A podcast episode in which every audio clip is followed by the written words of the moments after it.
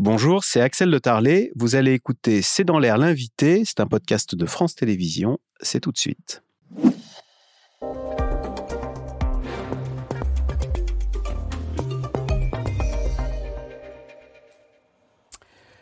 Laurent Valdiguier, bonsoir. Vous êtes journaliste d'investigation euh, pour le magazine Marianne. On vous a invité parce qu'en début de semaine, il y a eu cette terrible fusillade à Marseille.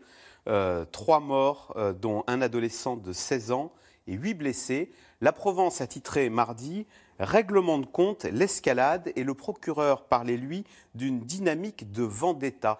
C'est de ça dont il s'agit. Au fond, il y a une fusillade et une fusillade appelle une représaille C'est exactement ça. C'est un peu le Far West à Marseille. Depuis plusieurs années déjà, il y a une guerre terrible que se font les trafiquants pour contrôler les points de deal. Alors un point de deal, euh, c'est beaucoup d'argent. Hein. là, l'épicentre du problème actuel à Marseille, c'est une petite cité qui s'appelle la Paternelle, dont ailleurs qu'à Marseille, on n'entend évidemment jamais parler, mais c'est le hub du trafic de cannabis et de cocaïne de toute la région elle a un point euh, très précieux pour les trafiquants, c'est qu'elle est très près de la rocade nord et très près de l'autoroute. Ah, donc c'est pratique de. Et en, et en plus, c'est une petite cité euh, d'immeubles euh, de deux étages, sur fond ocre. Elle, elle, est avenante, elle fait pas peur. Vous savez, c'est pas ces grandes barres où, les clients auraient du mal à s'engager. Il y a trois points de deal dans cette cité, vous vous rendez compte? Il y en a deux en haut, euh, le vieux moulin et le maga, et il y en a un en bas, la vieille la fontaine. Euh, et ces points de deal, ils fonctionnent 24 heures sur 24, 7 jours sur 7. Ils étaient tellement bien approvisionnés que même pendant le Covid, ils, étaient, euh, ils fournissaient de la drogue. Autrement dit, c'était calme, chaque deux familles s'étaient partagé un peu le, le, territoire. Et depuis deux ans, ça coince pour ces trois points de deal. C'est-à-dire que chaque, chaque, il y a différentes bandes qui essayent de, se les approprier On sait, alors la police sait tout ça parfaitement. Euh, ce qui est très difficile, c'est de passer les renseignements, les tuyaux, l'observation policière en, machine judiciaire pour essayer de, coincer les uns et les autres. Mais la police observe deux bandes rivales qui se sont d'abord disputées les deux points de deal du haut et qui maintenant se livrent une guerre à mort pour les deux points de deal du haut et le point de deal du Alors que peut faire la police? Parce qu'on dit, bon, bah, si elle déloge une bande, elle, elle ouvre le boulevard pour l'autre. Exactement, c'est un, peu le, c'est un peu le problème. La police, elle a tenté quelque chose en juillet dernier avec la préfète. Ils ont mis d'énormes plots, vous savez, ces gros plots euh, de béton pour euh, barrer la circulation, dans le bas de cette cité. Euh, des gros plots. Alors ça a complètement désorganisé le trafic. Euh, dans un premier temps, les, dealers du haut et du bas ont mis des, à la bombe, ont tagué des itinéraires pour pouvoir aller d'un point à l'autre. Ils se sont oh, en zone de guerre. Ils se sont un peu équilibrés et répartis le trafic. Et ils sont même allés, parce que ça, ça les, embêtait terriblement. Euh, c'était, ça désorganisait l'autoroute, le, le, mmh, drive mmh. de, la, de, la drogue.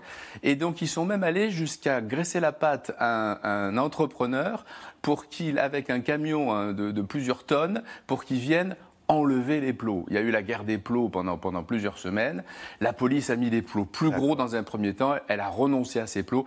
Tout ça sous les yeux des riverains qui sont quand même pris en otage. S'il y a des fusillades, ça veut dire qu'on parle de génération Kalachnikov. Est-ce que l'un des problèmes, c'est qu'il y a trop d'armes et plutôt que de s'attaquer aux dealers, pourquoi est-ce que la police n'essaie pas de les saisir, ces armes? Parce que euh, ça réglerait peut-être une partie du problème. Alors c'est pas si simple.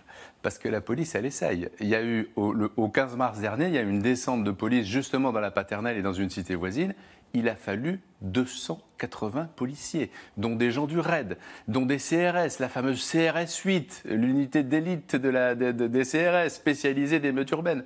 Autrement dit, c'est pas simple. La police, elle est, elle est, elle est avec ses, moyens qui ont été renforcés. À Marseille, ça se passe plutôt bien, la coopération, ce qui est un des problèmes policiers, la coopération entre la police de terrain et les enquêteurs de la PJ ils sont au courant, ils essayent, mais c'est face à eux le phénomène des stupes. Et alors, les habitants de ces quartiers se sentent abandonnés et voient bien que la police est bien en peine d'y faire régner l'ordre républicain. Du coup, elle se mobilise contre la création de nouveaux euh, spots de, ou points de deal, comme on dit. Je propose, c'était en janvier dernier, c'était dans la cité des Campanules. Le quartier, les habitants du quartier s'étaient mobilisés pour éviter que le bâtiment H ne devienne un point de deal, car c'était ce qu'il était en train de se passer. On regarde cet extrait. Ils sont là tous les jours, de midi à 3 heures du matin depuis une semaine. Ces habitants occupent le hall de leur immeuble pour empêcher les dealers de s'y installer. Ils essayent de passer, ils nous intimident un peu, on voit des allées-venues, donc euh, nous, on veut vraiment plus qu'ils soient dans la cité. Ils peuvent aller vendre, faire ce qu'ils veulent, mais plus chez nous. Tout ce qu'on a peur, c'est qu'ils s'attaquent aux voitures, ils s'attaquent aux appartements. C'est pour ça que je ne veux pas voir mon visage. vous avez peur de représailles On se mobilise ensemble, s'il vous plaît Hier, les habitants ont manifesté pour demander de l'aide. C'est des pleurs de joie parce que je vois que tout le monde est réuni, tout le monde est ensemble. On est fatigué, ça fait cinq jours qu'on est là, on ne veut pas les laisser prendre notre truc, on n'a pas peur de vous. Laurent Valdiguier, on voit la détresse de cette femme. En fait, les habitants s'en sont réduits à se faire euh, la police eux-mêmes avec des risques de représailles. Oui, parce que c'est une plaie d'avoir un point de deal en bas de votre immeuble. Il y a du monde tout le temps. Euh, vous n'êtes pas bienvenu chez vous. Euh, il y a des zones de cache pour cacher la drogue et puis pour fuir quand la police arrive. Donc c'est la plaie des habitants. Les, premières victimes du trafic, le, but du trafic n'est pas non plus, c'est un supermarché, hein, donc le, but n'est pas de terroriser les clients, mais, pour les riverains, c'est la Ces mères de famille, elles sont très inquiètes pour leurs enfants qui forcément se retrouvent happés, même euh, à leur corps défendant, par le trafic. Eh oui, parce que le trafic, le trafic de drogue, c'est 3 milliards d'euros par an. Donc un gamin de 15 ans C'est l'équivalent du marché des fleuristes ou de la bière en France ça emploie 280 000 personnes, l'équivalent de la ville de Bordeaux. Imaginez la ville de Bordeaux dont le, seul boulot est d'acheminer du cannabis, de la cocaïne et de la vendre.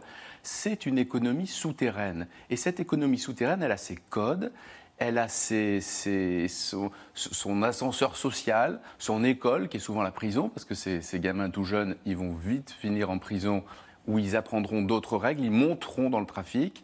Et, ça rapporte 180 euros pour un gamin de 16 ans par jour. Donc, c'est vrai que les mamans, euh, à, Beauvais, à la sortie d'un collège, un jour, il y avait une maman qui venait pour 50 mètres chercher son, gamin à la sortie du collège. Et je lui dis, mais pourquoi vous êtes là? Il ne peut pas rentrer chez, vous, chez lui tout seul, votre fils? Ben, Je viens le chercher parce que je veux surtout pas qu'il tombe dans le trafic. Parce que c'est bien plus facile le trafic quand on a 14, 15 ans que de faire des devoirs et d'aller à l'école. Et puis le trafic, c'est 180 euros par jour tout de suite. Au début, c'est pas grand-chose, c'est un engrenage. Ça consiste juste à repérer si la police arrive et à siffler ou faire un code si la police arrive. C'est rien, c'est de l'argent facile, c'est de l'argent vite gagné. Mais c'est un engrenage un poison pour ces gamins. Un poison. Est-ce qu'on peut en sortir? On sait que euh, lors de la fusillade euh, en début de semaine, il y avait un des anciens copains, enfin, qui, avait vu son copain mort et qui disait j'ai peur. Est-ce qu'on peut, une fois qu'on a mis le doigt dans cet engrenage, est-ce qu'on peut en sortir? Est-ce qu'on peut aller voir la police en disant écoutez, j'ai 16 ans, je me suis fait happer bêtement par ce trafic, maintenant je veux tourner la page, retourner à l'école, etc. Ah oui, c'est la zone grise. Jamais la police euh, le racontera. Mais évidemment, la police, elle discute avec tous ces gamins, avec la plupart avec ceux qu'elle croise, qu'elle revoit. Vous savez, c'est comme, un peu comme dans les films, la police. Ça, ça discute avec ces, ces, gamins, ça rentre en empathie avec eux, ça essaye pour certains de les faire sortir du, du trafic, du réseau, ça essaye de les faire sortir de là, parce qu'en réalité, c'est les remettre dans, dans, un, dans un circuit scolaire.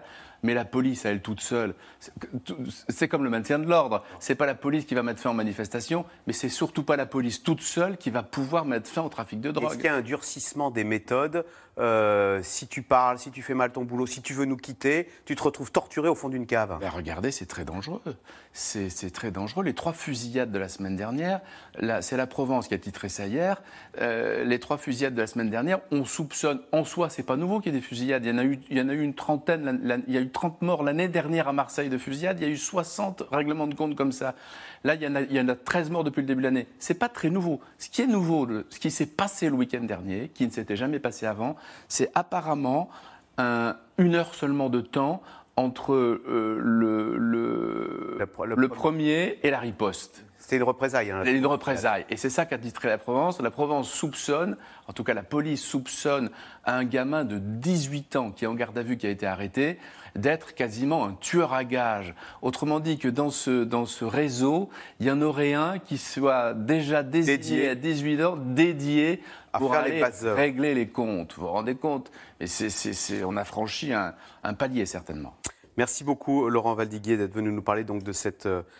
Euh, cette situation euh, chaotique hein, dans les quartiers nord de Marseille et qui s'étend en centre-ville, parce que le quartier de la Joliette, c'est en centre-ville, euh, à Marseille. Je rappelle que vous êtes journaliste d'investigation pour Marianne.